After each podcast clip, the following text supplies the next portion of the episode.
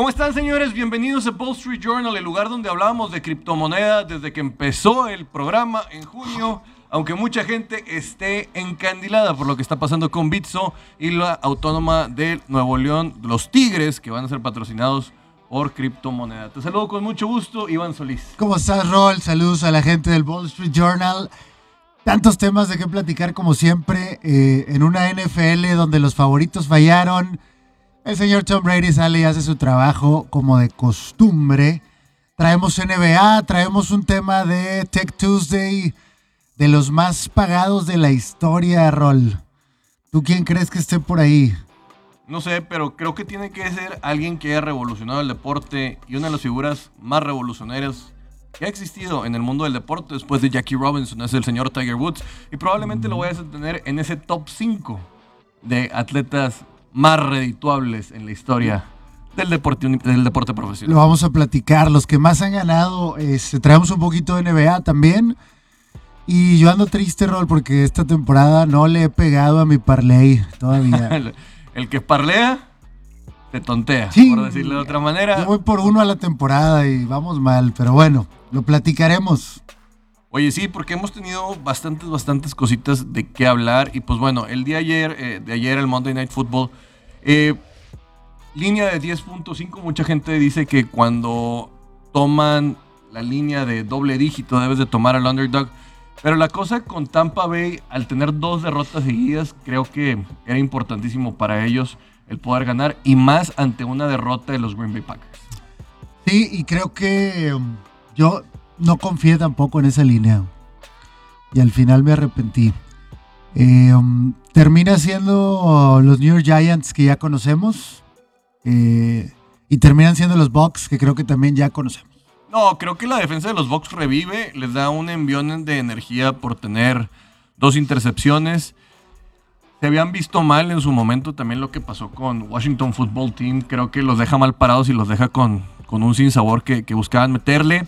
Empieza a funcionar las cosas bien con Tom Brady, que desarrolla más su ofensiva con sus alas cerradas. También con el señor Mike Evans, que por ahí tiene una intercepción que es completamente su culpa. Sí, totalmente. Eh, mencionamos a Cameron Braid, también el señor, ¿cómo se llama este, este, hombre? Goodwin. Eh, Goodwin también, que estuvieron haciendo ahí como que unas jet sweeps para, para buscar darle nuevos aires y que entendieran que Bruce Arians es uno de estos tipos que trata de ajustar pronto. Y dicen que los contendientes reales, mi estimado Iván, se ven después del día de acción de gracias. Sí, señor. Ayer, eh, ayer tú platicabas con Mayra que los Bucks tenían que dar un golpe de autoridad. Sí. Creo que lo hacen, creo, que, cumplen, creo que dejan un buen sabor de boca, pero el sinodal sigue siendo... Sí, pero darle 20 puntos a un sinodal de, esa, de esa jerarquía siempre es bueno, porque a fin de cuentas eh, el ganar, sobre todo en estos momentos que yo digo que la siguiente semana puede ser bastante, bastante importante para el mundo del NFL, va a acabar por, por determinar y qué mejor para, para Tampa Bay que en su momento no tenga que ir a jugar a Lambeau Field en, invierno. Mm, es, justamente lo que quieren evitar, creo yo, ¿no? Que ya ganaron el año pasado, pero nunca sabemos cómo van a estar las condiciones. Sinceramente, el año pasado Green Bay hizo todo lo posible por no ganar el juego, más que en un tema de lo que pudo haber hecho eh, Tampa Bay en su momento. Quieras o no, tener un partido de final de conferencia con cuatro entregas de balón de un tipo como Tom Brady y no lo ganas, suena muy, muy raro. Totalmente. Eh, volviendo al juego ayer, ¿Qué pasa? ¿Qué, qué, qué, pensar para un fan de los Giants, Roll? Eh, para empezar, creo que lo que muchos se preguntan es si esta ya va a ser la última temporada del señor Gettleman, el gerente general, que no acaba por hacer bien las cosas. No sé si Daniel Jones vaya a ser la solución. Sinceramente, creo que por ahí Jason Garrett trata de encontrar la forma haciéndolo correr mucho. Eh, también ver la situación con el mismo Saquon Barkley, que es un, un manojo de lesiones. Eh, que a fin de cuentas vuelves a tener un, un, un, eh, receptor abierto que es el señor Kadarius Tony, que no sabe si vaya a ser realmente lo que tú esperas para, para, el futuro de tu franquicia y también desde que la línea tampoco se ve tan sólida y en la defensiva no vemos mucho y les acaba por pesar bastante desde mi punto de vista la lesión de Blake Martínez, que lo pierden a mitad de temporada este gran linebacker Y pues vamos a ver la capacidad del señor George, que pues a fin de cuentas vive esta maldición de que todos los asistentes de Bill Belichick que salen para ser gerente, eh, para ser eh, entrenador en jefe, acaban por fracasar. Es parte de, de la maldición del señor Belichick, solo él puede seguir.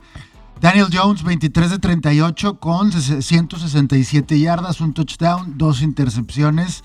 Pero cheque el rating. Sí, el rating es bajo. 53.8. 7, 53.7. Saquon Barkley, 25 yardas, en promedio 4.2 por acarreo. No me da nada. Eh, sobre todo los receptores. El tema de, Kenny Galladay, yo esperaba mucho de Kenny Galladay. Creí que iba a salir de los Lions y ser alguien. Ha probado que no. Ivan Engram, siempre hypeado. La gente hablando de este tight end. Y la realidad es que tampoco es. Y bueno, pues lo de Slayton no puede solo. También ha tenido algunas lesiones este equipo de Nueva York, pero no se ve por dónde. Y del lado de los Bucks, el señor Thomas Brady. Tomás, ¿cuál es el nombre completo de Tom Brady? Creo que tiene tres nombres. Este necesitamos a John Sutcliffe que nos diga como Antonio Ramiro Romo. Creo que es Tomás Edward, quién sabe qué otro por ahí. Bueno, el señor Tom Brady, 30 de 46, 307 yardas, dos touchdowns, una intercepción. Eh, lo de Fournette, creo que 35 yardas, 3.5 por acarreo. Es Tomás Edward Patrick Brady Jr. Ah, la madre, Tomás Eduardo Patricio Brady. Ah, Junior. Junior, o sea, imagínate lo que te conllevaría hacer planos de tu nombre. Lo, que, lo interesante de los Bucks, obviamente, es el cuadro de receptores. Tienes a un Evans eh, con 73 yardas, tienes a Gronkowski que volvió con 71, tienes a Godwin con 65 el mismo Fournette con 39 y 4 o 5 más, todos participan en este juego aéreo. Sí, la solidez de la línea ofensiva también les ayuda bastante para enfilarse a lo que están buscando. Probablemente empezó una temporada donde extendían demasiado, demasiado el campo de juego con pases muy largos. Ahora probablemente estén buscando un manejo de partido mucho más sólido. Cada vez vemos que Fournette se consolida más. Todavía no es Larry, Playoff Larry, como le decían el año pasado pero las cosas lucen bien para los Bucks, que a fin de cuentas cada semana vemos cómo se caen algunos favoritos y acaban por desdibujar el panorama que creíamos. En todos los medios dicen, eh, se busca al mejor equipo del NFL porque no existe, porque nadie ha sido constante, porque todos han tenido sus picos. Pues creo que los Bucks empiezan a levantar la mano. Los siguientes tres juegos, Roll, sobre todo el siguiente es el más interesante, los Colts contra los Bucks. Y los Colts que están en este momento, lo que le hicieron a Buffalo.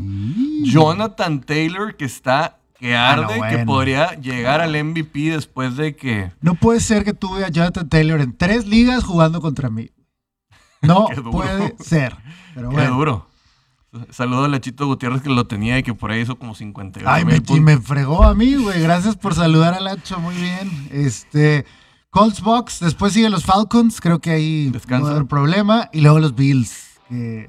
también están desesperados, ¿eh? que a fin de cuentas tienen semana corta, en Thanksgiving va a ser el juego principal contra los New Orleans Saints, que le acaban de dar un contrato flexible muy curioso a Tyson Hill, que yo no creo que sea lo adecuado para, para los eh, Saints de Nueva Orleans, pero pues bueno, creo que Sean Payton en búsqueda de ¿Estará casado con alguna hija de Sean Payton o qué, está pasando? Te digo una anécdota. Dicen que Sean Payton lo vio un día saliendo de las regaderas ahí en New Orleans y que dijo, este tipo está físicamente demasiado dotado, hay que buscar cómo adaptarlo como ala cerrada, como corredor, coreback.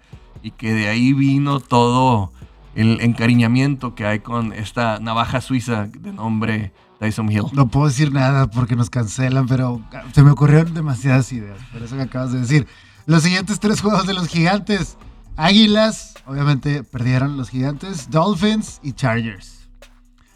Pero bueno, pues, realmente la temporada de los Giants creo que está... No, y que, va a ser difícil que aspiren a un, a un comodín, porque pues Dallas domina esa división a pesar de, del récord que está sufriendo. Que quiero hablar un poquito de lo de, los Dallas Cowboys, que es, es, brutal. También 57.9 de rating para Dak Prescott. Eh, para los que lo tengan en fantasy, creo que les hizo dos puntos. Wow. O sea, fue tristísimo. Se cayó la esperanza de MVP, ¿no? Deja tú, van a jugar, el, acuérdate que es semana corta para ellos. Así. Ah, y juegan sin a Cooper y también al parecer, eh, también CD Lamb. también está fuera. Que esa era como el comentario de algunos eh, eh, Cowboys, ¿no? Que no los podíamos medir porque no tuvieron a sus dos armas más interesantes. Hay quien decía, si le quitas a, a, los mismos jugadores, pero en Chiefs, ¿no? El caso de Tyreek Hill y el caso de su tight end, ¿qué hubiera pasado? Pues bueno, es una de las excusas que pusieron por ahí los Cowboys. Vamos a ver qué sucede. Pero sí, se puede venir incluso, Rol. Las Águilas están a dos juegos de los Cowboys en la NFC East. La, ventaja para Cowboys es que regresa Gallup. Si alcanza a tener ritmo, podría ser un gran aliado para, para los eh, Dallas Cowboys, que este chico va a buscar contrato fuerte el siguiente año. Se habla de que cuando un, jugador busca contrato tiene buen rendimiento, así que ya veremos qué es lo que acaba por pasar ahí. Eh, no tienen tan fácil el juego, aunque sean los Raiders. Pero creo que Dallas podría sacarlo y más en casa porque los Raiders lo que le vimos contra los Bengals esta semana fue patético. Desde mi punto de vista, 13 puntos eh, que no se pudieron defender ni hacer mucho. Eh, no sé si les esté pesando mucho el, factor anímico de todo lo que han vivido. Eh, pues recordemos que pierden a dos jugadores interesantes, dos primeras rondas. Pero por lo visto, el, señor Carr no puede hacer funcionar esa ofensiva. Y Josh Jacobs también es una, grande, es una gran decepción esta temporada. Eh, mañana yo creo que habrá una gran previa, ¿no? De los Juegos de Acción de Gracias. Sí.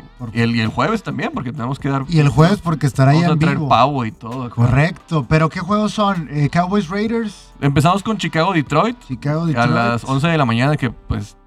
Eh. No, no, tiene por qué estar muy preocupado usted a menos que los tengan de Fantasy. Luego tenemos un gran duelo entre los Dallas Cowboys contra los Las Vegas Raiders que vienen los dos de perder. Las Vegas que ahorita va 5-5, pero pues si quiere meterse un comodín ya no puede dejar ir puntos bueno, dejar ir victorias más bien. Sí. Dallas Cowboys, que pues a fin de cuentas, después de esta derrota en los últimos tres juegos, eh, vamos a decirlo, eh, le mete muchos puntos a Atlanta que, los hacen ver así como que puede estar medio balanceado el promedio, pero perdiste contra, contra Denver y de qué manera. Y no pudiste, o sea, tienes de los últimos tres partidos no has podido anotar en los juegos. Sí, es eh, de alguna manera engañoso lo que vimos por ahí. Bueno, engañoso y que a lo mejor la, defensa de Dallas, eh, perdón, la defensa de Kansas City ya empezó a ajustar un poco con Spagnuolo, que no creo que sea tan grande como muchos creen, pero a lo mejor ya viendo lo que está pasando con Dallas, pues también conforme va pasando el tiempo, los equipos te ajustan y te estudian. Más cuando tienes una racha positiva, pues hay equipos que desde dos, tres semanas antes están preparando eh, su estrategia defensiva para poder hacerte mella. Recordemos que también por ahí tuvieron lesiones. Pero ya para esta semana se habla que podrían estar eh, teniendo de vuelta un liniero defensivo lesionado que es. Ay, se me fue el nombre, ahorita te lo consigo, pero.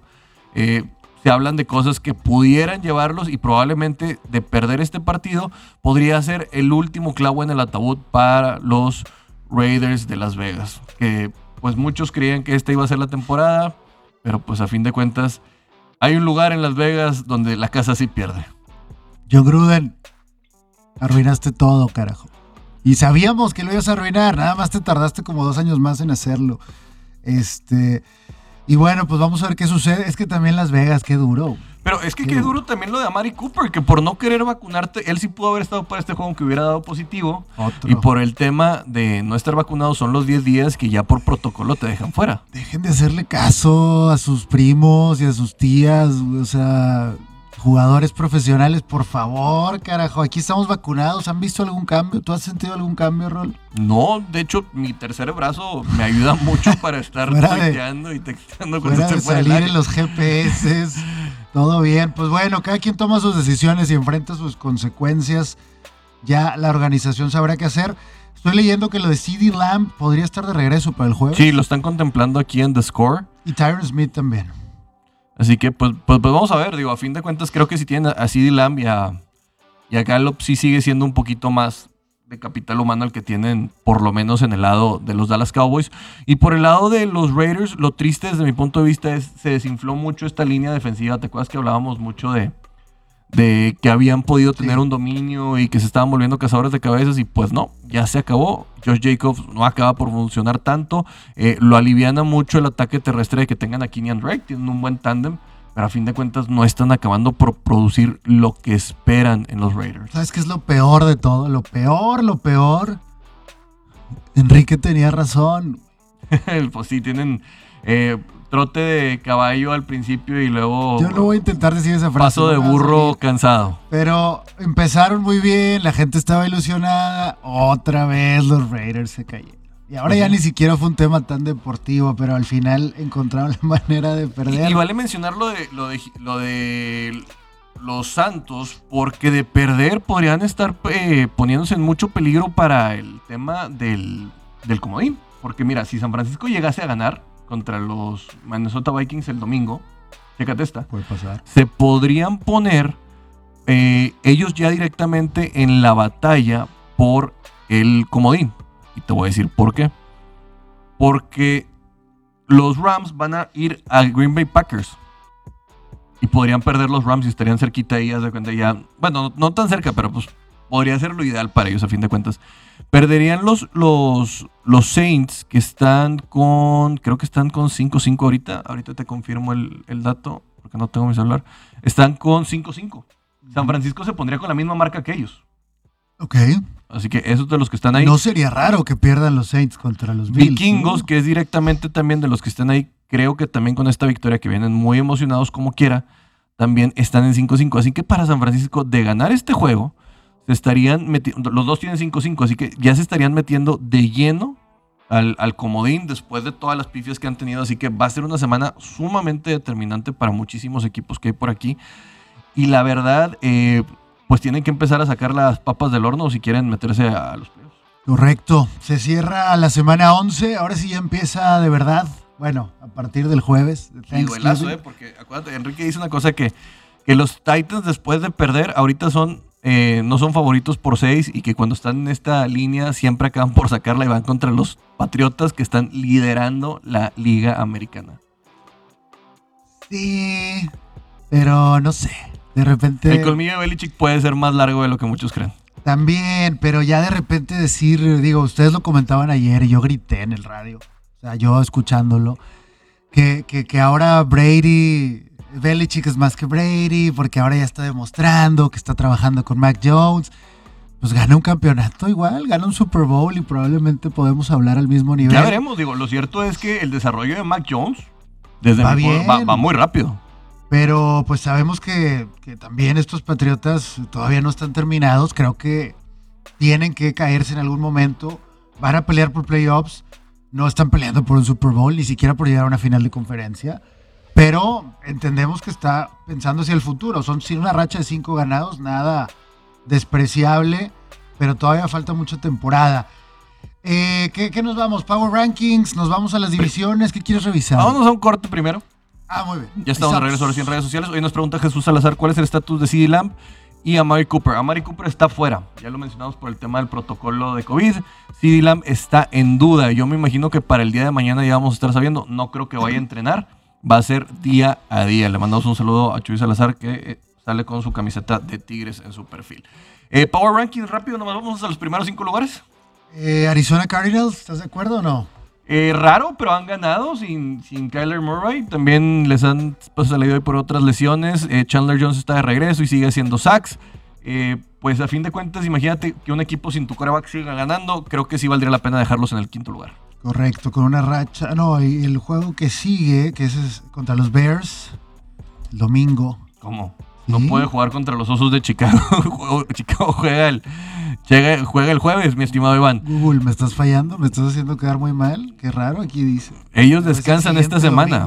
descansan, esta semana los Arizona Cardinals. No, pues entonces descansan arriba en el Power Ranking y creo que merecido. Segundo lugar, los Green Bay Packers.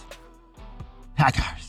Eh, ¿Por qué creí que me lo dabas de 5 al 1? Te lo di a 1 5. ¿Qué opinas del segundo lugar? Segundo lugar, Green Bay Packers.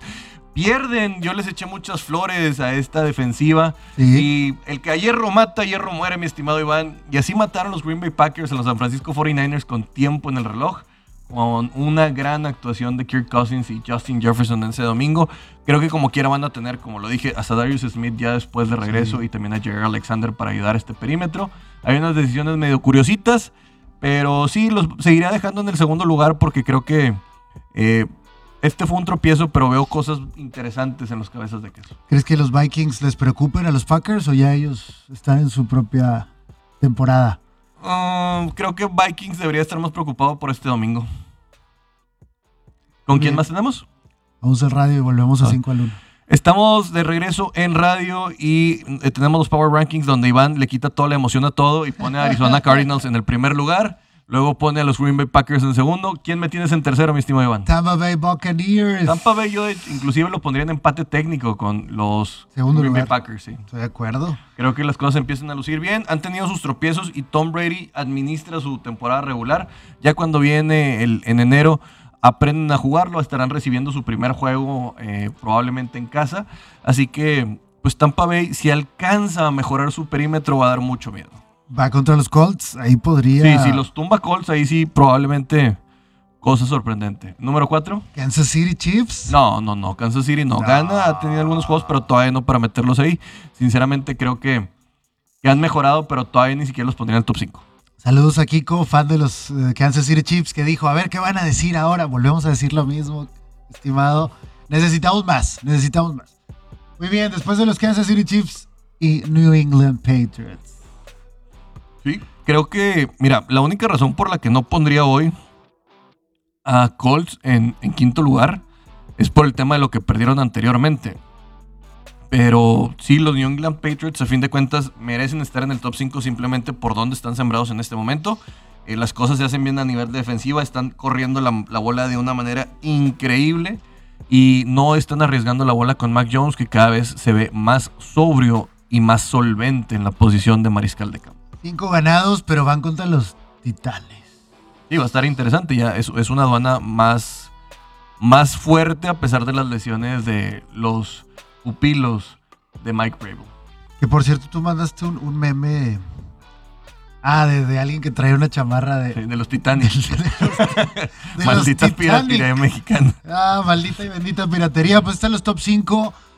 Vamos a ver qué sucede esta semana. ¿Tú crees, Rol, que el tema de Acción de Gracias cambia la manera de afrontar Sí, me ha tocado ver algunas cosas ahí medio curiosas en, en, Día de Acción de Gracias. Ya le pasó a los Saints. Recordamos que una vez perdieron contra, Creo que fue contra los vaqueros y de manera humillante en Día de Acción de Gracias. Y las cosas en prime time de repente se ponen más locas y el día más atípico de la temporada regular es el día que se come pavo y se comen tantas cosas ahí en la mesa. Y se celebra la matanza de... Ah, si le quieres quitar las cosas buenas y sabrosas ese día, pues siempre vas a tener algún argumento. Aprovechalo porque unos 10 años ya no va a haber. Muy bien, ahí está la NFL. Cerramos semana 11 y mañana le entramos con todo en la semana. Oye, rapidito, nada más para mencionar que se dieron los nominados al Salón de la Fama de la Major League Baseball, en los cuales entra Alex Rodríguez y el señor David Ortiz por primera vez. Creo que David Ortiz va a ser, no estoy seguro, pero según yo todavía no hay eh, bateador designado que haya entrado. Creo que va a ser el primero, independientemente de lo que pueda decir cualquier persona. David Ortiz merece estar en el Salón de la Fama no porque yo sea media roja de Boston, sino por todo lo que ha significado para esta organización, para los 10 años que estuvo, vamos a decirlo, del 2003 al 2010 y, ¿qué fue? 2016 más o menos. Él estuvo muy, muy fuerte con Boston.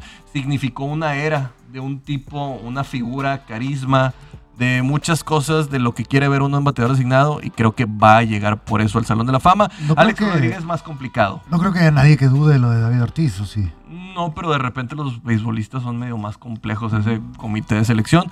Último año de elegibilidad para Barry Bonds, para Sammy Sosa, para Kurt Schilling y para Roger Clemens. Debate caliente, Rol. Villanos o catalizadores. ¿Merecen o no estar? Yo creo que sí, esos cuatro merecen estar. Pero ¿Pueden estar los cuatro?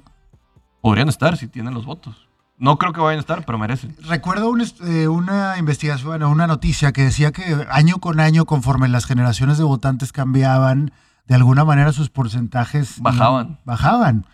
Yo había leído que iban subiendo un poquito porque se ah. quedaba olvidado también. Los de los esteroides ahí se me figura que la gente es muy resentida y el, y el béisbol, entendamos, con el simple hecho de lo de Pete Rose, la gente se nota que, no perdona o te tienes que humillar para que te den la oportunidad y, hay unos que son muy, muy orgullosos para, estar en este tema y hay unos que prácticamente renuncian en este sentido como Kurt Schilling, creo que también Sammy Sosa dijeron prácticamente no me importa. Pero pues bueno, veremos a ver si entendamos que también cuando estuvo eso de los esteroides era permitido, luego ya se reguló y todo lo que hubo, pero pues para mí son, son parte clave de la historia son famosos, fueron ganadores, hicieron muchísimas cosas. Lo de Kurt Schilling más por un tema de, slang, de, de, lenguaje que utilizó ahí por temas eh, discriminatorios, pero pues a fin de cuentas creo que tendríamos que hablar del... El impacto que tuvieron en el deporte. En el deporte, o sea, si, si nos ponemos a juzgar todo el sentido moral, digo, también si, si eres un asesino, pues no, pero pues en este caso, bueno, reitero, deberíamos de buscar la cultura de la rehabilitación, no del tema de la cancelación per se. Supongo que una de las preguntas sería, si no hubieran tenido acceso a estas sustancias, sus carreras hubieran sido iguales, muy diferentes. Pues bueno, el crecimiento que tuvieron algunos de ellos en, su fisionomía es impresionante. Eh, eh, creo que desde varias perspectivas, que es lo que hacemos en el Wall Street Journal, de un lado entendemos el tema de la... Pero si hay una laguna legal, entiendo esta parte que, o sea, a fin de cuentas, en ese momento es como si quisiéramos quitarle todos los salones de la fama a los que golpeaban a la cabeza los corebacks en los 80s y 70s. Sí, porque eran otras reglas y eran otros tiempos. Ahora también habrá quienes se quedaron un peldaño abajo que dijeron, oye, pues yo hubiera estado ahí si no hubiera sido por estos tipos. Yo creo que no van a estar, pero a fin de cuentas, pues nomás vale la pena mencionarlo. Eh, lo de Alex Rodríguez, recordamos que sale muy mal, inclusive parado con, el, con la sociedad, la, con el sindicato de jugadores de la MLB. Pero pues bueno, ya estaremos viendo quién podrá meterse a Cooperstown este año. Va a estar interesante y va a generar cierta polémica y veremos qué sucede. Pues ahí está entonces el tema del MLB, Rol. El MLB. ¿Qué seguimos? ¿Qué te parece si vamos con el tema de el, eh, lo que han generado de dinero los jugadores profesionales que han tenido más impacto? Saludos a Eve Díaz, que está en la página y nos saluda por parte de ABC Deportes. Vamos a aprovechar que estamos en el radio para tocar este tema, Rol. Hay una palabra que yo, a mí no me gusta. Mejor pagados, porque lo de mejor se me hace medio subjetivo. Pero más pagados, es lo que vamos a decir. Los que generaron mayor riqueza por medio de su carrera. Ahora, hay que decirlo, en esta lista hay gente que está eh, por sus méritos deportivos, por sus contratos, pero también por lo que han hecho alrededor. Post carrera y luego que se vuelven empresarios. O durante. Y hay algunos que no han hecho eso y que todavía tendrán el futuro. Vamos a darle rápidamente el 25 rol de los top 25 más pagados de la historia. Recordar que aquí lo que se hizo también fue una... Eh, una actualización del monto que ganaron en su momento con... Con el tema de, las, eh, de la inflación, para que esto pudiera ser justo. Top 25, el número 25, desde el béisbol, desde la MLB, el señor Derek Jeter, con 555 millones. ahorita es socio capitalista de los mayoritarios de los Marlins y sí creo que es un tipo inteligente, una carrera bastante, bastante impoluta es normal, era de esperarse del Capitán América. Y esto va a crecer todavía, esto va a pues, seguir. Eh, el tipo creo que se metió en temas de negocios desde mucho antes de retiro o, a partir de su retiro, pero sabíamos que ya tenía en mente seguir generando. En el número 24, desde la NFL, la frente más grande de la NFL, el señor Peyton Manning. Mira, para que un tipo como él se hable de que pudo haber tenido la oportunidad de entrar como comprador de los Broncos de Denver. o sea, al lugar más difícil de llegar a comprar algo, creo que ya te habla de la solvencia económica, de la inteligencia y del manejo de su figura. O sea, Peyton Manning hace dinero con Peyton Places, está en el Monday Night Football, está haciendo comerciales de todo.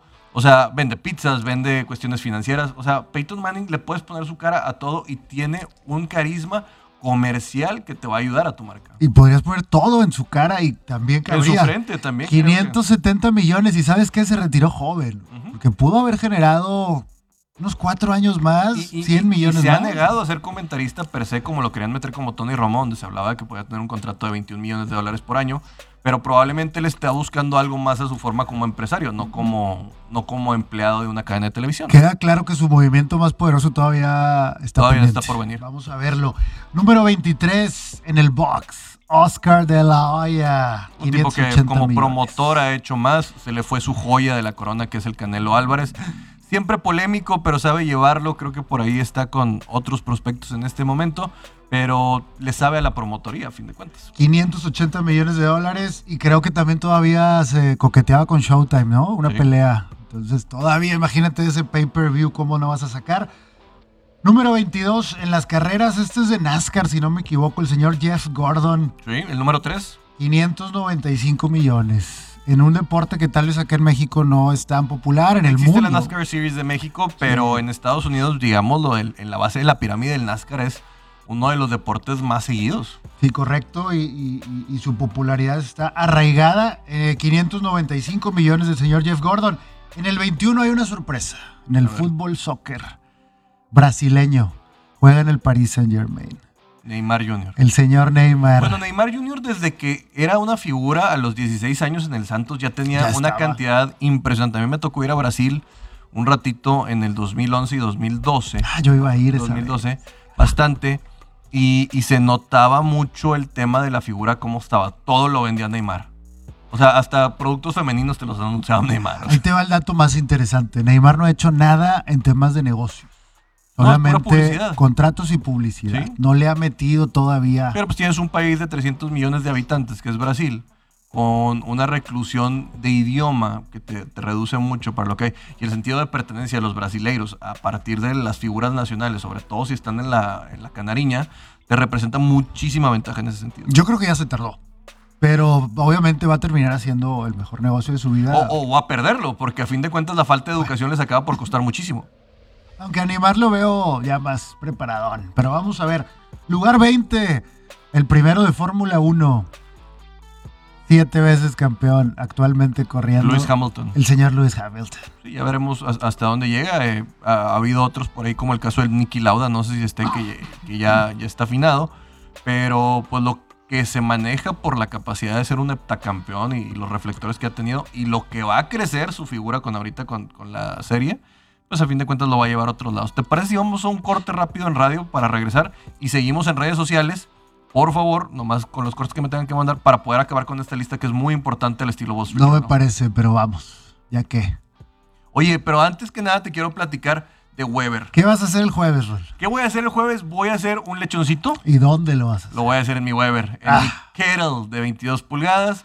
Voy a hacer un pavo, que también lo voy a meter al final a Omar en mi Weber.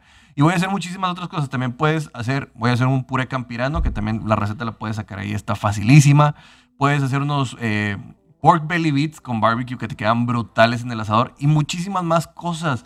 Láncense a Weber porque aparte pueden aprender en el Weber Grill Academy que tienen en San Nicolás, en La Rioja y en San Pedro y puedes hacer tu posada y tomar cursos. Enrique dijo que la posada va a ser en Weber, lo vamos a recordar aquí cada día. Oye, nomás para decirles otra cosa, si quieres volverte el MVP de estas posadas, vete a Weber, papá. Créeme que todos te van a querer más con tu asador, con tus cursos, con todo lo que puedas sacar y todas las recetas que puedes encontrar ahí. Porque con Weber Original Store, San Nicolás, La Rioja y San Pedro, hacemos hoy. Vamos a hacer un reality. Si me pones, si me logras hacer a mí un parrillero, Weber, es que puedes hacer lo que sea. No, hombre, compadre, vas a acabar siendo el MVP de la parrilla. Me encanta. Vamos a cortar así. Estamos de regreso en redes y seguimos analizando todo lo que va alrededor de estos 25 atletas del deporte que han generado muchísimo dinero. Bueno, en el 20 estaba Lewis Hamilton, 620 millones, eh, que ahorita está muy metido el tema de la moda y muchos más alianzas.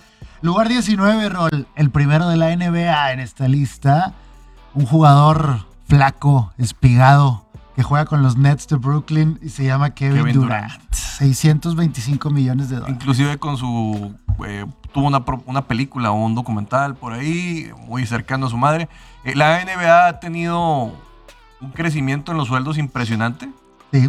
Recordemos que también al tener rosters tan limitados, tan chiquitos, pues a fin de cuentas se reparte con un crecimiento súper fuerte en el tema de redes sociales y presencia en la comunidad más joven, en los que demandan este deporte son un, público mucho más joven. Lo de Kevin Durant tiene mucho que ver con su contrato multianual de 10 años con Nike por 300 millones de dólares en 2014. En tres años va a firmar otro. Y a como anda, probablemente pueda hacer otro contrato multianual, aunque ya viendo más su retiro. Y eso puede hablar de 300, 400, 500 millones más. Y también el tipo se ha metido a temas de negocios porque eh, en la NBA estamos de regreso en radio hablando de los 25 atletas mejor pagados de la historia. Hablamos ahora de Kevin Durant y también platicando que en la NBA, pues obviamente ya veremos en esta lista su majestad más adelante y es como el modelo a seguir. Eh, ahí está el señor entonces Kevin Durant. En el número 18, Rol, otra vez en el box desde Filipinas. Y un tipo que había perdido muchísimo dinero por, un, por un mal manager. Ahora, estos son ganancias. No sé si los ahorró o si se los gastó. Eso, eso es importante, el, manejar, el, decir cuánto cuentan con, de todo lo que ha pasado. Eso ya es diferente, pero el señor Manny Pacquiao entra en lugar 18 y todavía su riqueza podría... No, anda, mal, ¿eh? Anda mal. No, no, no, no tuvo lo que él quiso y ya se retiró probablemente a lo mejor como presidente de Filipinas pues pueda tener otras cosas. Bueno, pero esa no va a poder estar en la lista. Vas a tener que usar ahí un prestanombres. Lugar 17, Alex Rodríguez. Sí, un tipo que tuvo estos grandes contratos, tuvo uno de 275 millones de dólares, eh, ha tenido otras situaciones ahí, no dudo que su relación con j lo haya llevado a expandir sus horizontes comerciales. y su mercado. Sí, no, y, que se habla de que él quiere comprar equipos, él quiere volverse dueño de muchas cosas, quiere entrar al, básquetbol, quiere entrar a la MLB y al béisbol. Béisbol no creo que lo dejen tan fácil, pero está buscando hacerse de, alguna franquicia para poder eh, generar muchísimo más dinero se veía que, él quería estar en el mundo de los negocios, ha hecho las alianzas, los contactos, el networking, le gusta la atención y le gusta el poder, pero Ben Affleck te chingo. Bueno, vamos a seguir. Este, lugar 16, Mike Tyson. Aquí sí no podemos hablar de ahorros, pero 775 millones de dólares. Sí, una, figura que después de que los pesos pesados dejaron de llamar tanto la atención en, en las décadas de los 90 se vuelve viral eh, ya también ha estado en temas de comedia, salen Comedy Central, salen cuestiones de cocina, salen Hangover. He's everywhere, everywhere. que su última pelea creo que dejó un buen sabor de boca dentro de, ah, la payasada. la gente estuvo feliz de verlo, creo que todavía puede hacer Pero trata de estar ahí por todos lados y, le siguen pagando para hacer algunas cosas. La cara del box en los noventas y el, que atrajo a muchas eh, personas al deporte. Vamos a entrar al top 15 golf, el señor Greg Norman. Un tipo que en los 90 era sumamente popular, el australiano.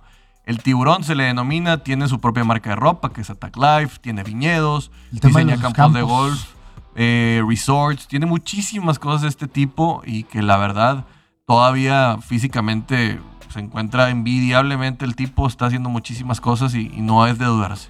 Escuché una historia de que en el golf empezó el tema de el endorsement, que fue un golfista. No me acuerdo el nombre, pero que fue, oye, pues la gente te está siguiendo, quiero que patrocines mi marca. Y de ahí empezó un movimiento de mercadotecnia sumamente interesante. Eh, entonces creo que se vuelve muy bueno. Lo interesante de Greg Norman Roll es que la mayoría de sus ganancias no fueron dentro de la cancha, sino No, porque el golf todavía no ha sido tan, tan llamativo en ese momento como tío. Su marca de ropa fue muy, muy es muy, muy famosa. Eh, tiene viñedos y, aparte todo lo que hacen temas de campos de golf y arquitectura es muy, muy fuerte. Lugar 14, dominó la NBA dentro de la pintura gigantesco el señor Shaquille O'Neal, dentro y fuera de la cancha, de los mejores contratos en sus tiempos con los Lakers, con el Miami Heat. Metido en temas de seguros. Metido en temas de seguros, metido en tema de Kiko, no, ¿qué? Ay, hay unas donas que Dunkin' Donuts. Dunkin' Donuts, Kiko Donuts. Este También una de las cosas que tiene es, le dijo a sus hijos, eh, cuando ah, le preguntaron que le dice, es que somos millonarios, dice, no, yo soy millonario. Usted yo soy millonario, campeón. Te voy a dar de comer, te voy a dar techo de educación. Lo demás, hazlo tú. Pero sus hijos, el señor Sharif O'Neill, ahí anda y creo que lo, puede lograr. Pero sí, el Shaq sigue siendo una de esas marcas que todavía tiene. Y, muy carismático, a veces no le entiendes qué pasa y todo, pero ahí anda. En la dupla que he hecho con Shaquille O'Neal, digo, con Charles Barkley, el Jet Smith creo que ha hecho también buenas ganancias del tema de seguir presente en los medios. Lugar número 13, paz descanse, Kobe Bryant de Black Mamba. 930 millones y apenas empezaba. ¿eh? Este tipo iba tras los zapatos. De hecho, tenía acciones de Coca-Cola el tipo, que se los acaban de entregar a su esposa. Eh, muchísimas cosas. Ya estaba en el, en el mundo del entretenimiento, también deportivo, en lo que hacían documentales y muchas otras cosas. Enamorado de la creación de historias, de los guiones, del, tema del entretenimiento. Tiene una serie de libros para niños. Su marca seguía creciendo. Lamentablemente esa historia solo quedará en el que hubiera sido. En paz descanse. En el señor número 12, la cara de los deportistas empresarios desde Inglaterra con una derecha educada, pero con una voz así. David Beckham. El señor David Beckham. Dueño del Miami FC. Ojo, David Beckham ya arriba del billón de dólares. De los mil millones de dólares. Aprende a manejar el idioma, por favor, que estamos en radio. Este, Siempre me regañan, pues así se llama, lo siento mucho. En Estados Unidos, no es lo mismo que acá. Eh, sí, David Beckham, que a fin de cuentas también con su esposa generaron una gran marca, siempre estuvo metido, pero a fin de cuentas, él fue el catalizador del mercado del fútbol en Japón y en mm. mucho de Asia, por su forma de verse, por su estética y, acabó por funcionarle. De hecho, Valdano lo menciona en su libro, en, un Harvard Business Case, que dice, teníamos que buscar la figura para poder aprovechar nuevos mercados y David Beckham fue el que abrió a restaurar un poco de las finanzas del Real Madrid con aquel contrato. Y ojo con el acuerdo que hace con la MLS, parte del tema del Galaxy. 250 millones de dólares, 50 iban por parte del Galaxy y 200 por parte de la MLS. Y acabo de leer que venía en ese contrato una promesa de una franquicia de expansión. Órale. ¿Sabes cuánto le costó? 30 millones de dólares. Nada. Y ahorita cuesta 500. Ufa. Así que el señor David Beckham sabe. Y en Miami. Y en Miami. Número 11, el señor Phil Mickelson del golf. Phil Mickelson, que tiene campos de golf de él. De hecho, se jugó de match ahí, se jugó en uno que tiene en, Arizona. Un tipo bastante, bastante inteligente. Llegó joven a la MLB. Perdón, a la, PGA, discúlpame. Eh, Muchas marcas como KPMG están alrededor de él y él ha sabido manejarlo muy, muy bien. Y aparte se vuelven inversionistas de otras índoles que les acaba por generar más dinero. Interesante cómo el golf sigue sin ser un deporte que llega a las masas y, las mayores ganancias siguen ahí. Es que tienes que saber llegar a los mercados, no a las masas. Está segmentado, correcto. Entramos al top 10 y viene una... Él también es su majestad desde Suiza. Roger el primero del tenis. Bueno, el contrato de Roger Federer con, con Uniclo fue brutal creo que fue de más de 200 millones de dólares, o sea, una cantidad que ya con Nike había tenido muchísimo. Él es embajador de Moet Chandon, de muchas marcas muy, muy fuertes que no van dirigidas al pópulo, pero lo que hace Roger es impresionante, simplemente por, por su elegancia. Ya arriba de, los 100 uh, mil millones.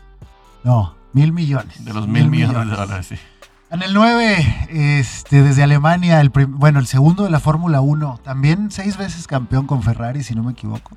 El señor Michael Schumacher. Michael Schumacher no, fue. Michael Schumacher. Michael Schumacher fue una vez campeón con Benotto y luego seis veces con Ferrari. Siete en total. Eh, sí, ya en el top 9. Obviamente mucho tiempo perdido. Creo que venía su mejor etapa como empresario, probablemente, como la cara de la liga. Eh, pero alcanzó a hacer una gran ganancia y su imagen creo que sigue vendiendo hasta la fecha. Entonces, pues acaba de salir su documental en Netflix. ¿Tú crees que no vendieron los derechos? Y, bueno, ¿qué pasa? ¿Dónde está? El señor Schumacher no, sabemos si está o no está, ya lo sabremos. En el número 8 volvemos al fútbol. Leonel Messi de Argentina. Leonel Messi, un tipo que sin hablar mucho, todo se, define en la cancha, acaba por jalar a las masas. la mejor rivalidad que hemos visto probablemente desde la en esta globalización del fútbol al lado de Cristiano Ronaldo, pues lo ha hecho uno de los de las marcas más vendidas. Ojo, otro de los que no ha hecho nada en el tema de negocios. Ya son dos y hay una patrona aquí, latinoamericanos futbolistas. Señores, hay algo. Número 7, LeBron James, el rey. ¿Monto? Eh, 1.17. Miles. 1170 millones de dólares. Y probablemente en el momento LeBron James va a seguir siendo un líder de la NBA y del mercado del deporte. Su marca con Nike, aunque no lo han dejado tener, él quiere su propia. Tiene su casa productora, tiene su agencia de representación de deportistas y tiene inversión en Liverpool, tiene inversión en el... Muchos lados. Bla, bla, bla. El señor LeBron sí lo ha hecho creo que bien y va a seguir. Número 6, Moneymaker Floyd May ese también no sabe administrar. Ese no sabe administrar. siempre lo trae en la mochila. Me encanta que siempre trae un compa que trae una mochila que está llena de billetes. Yo quiero un amigo así, claro. Eh, ¿Qué te parece si vamos a un corte rápido, Iván? Y entramos al top 5 y, y nos entramos al top 5. Vámonos a corte en radio y regresamos en redes sociales para el top 5 de los deportistas que más han generado en la historia del deporte. En radio y Facebook y redes sociales para seguir platicando un poquito de esto. Vamos con el top 5, Iván. Los mejores pagados de toda la historia, señores. Si no estamos aquí, somos unos perdedores. Estos cinco son los ganadores. Todos los demás no le entendimos. Número 5, fútbol. Y una persona que creo que sí se ha movido un poquito más desde Portugal. Cristiano Ronaldo. El señor Cristiano Ronaldo. Y que será vigente probablemente. Este tipo quiere salir hasta en los indestructibles después. O sea. Yo creo que viene. No sé si va. Va a ir a Los Ángeles, va, o va a estar en Nueva York, en algo así, o en Miami, alguna cosa esta que esté muy latina. Y cuando llegue a la MLB, va a explotar la tacha esta. Tendrá que aprender bien el inglés, que creo que es lo que le falla. Vivió en en, Inglaterra. No, no, sí, pero ya para el tema de películas y así vamos a ver. Creo que tiene buenas alianzas, joint ventures, creo que alguien maneja bien su dinero. A pesar de que la gente lo puede odiar un poquito, creo que el tipo ha hecho bien las cosas y va a seguir creciendo. Número cuatro, Rol. Vamos a entrar a una tercia de golfistas. King. Jack Nicklaus. Jack Nicklaus, eh, el máximo ganador de majors del golf. Sigue siendo un gran diseñador de campos de golf. Sigue metido por ahí. Tiene su propia marca de bastones de golf y de, ropa. Eh, el oso dorado, a fin de cuentas, es dorado porque fue exitoso dentro de las canchas del golf.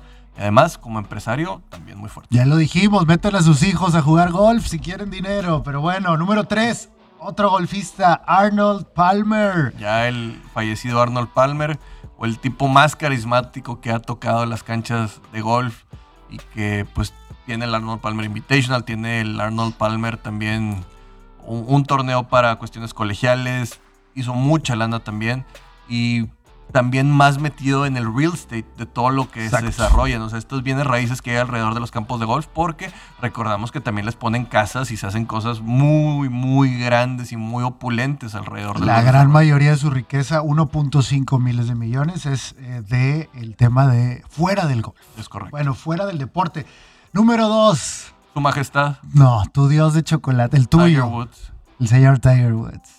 uno de los deportistas más revolucionarios, trascendentes y disruptivos en la historia del deporte mundial. Y ya arriba de los dos. Fue el primero en llegar por ganancias deportivas en su carrera a los mil millones de dólares. Solo deportivas. Sí. Ok. No, no, o sea, en todo lo que había, o sea, pero Michael Jordan llega a los mil millones de dólares después, cuando la marca Jordan ya se, se, se, llega a todos lados, porque sé que vas a poner a Jordan en el número uno. Yo no lo puse.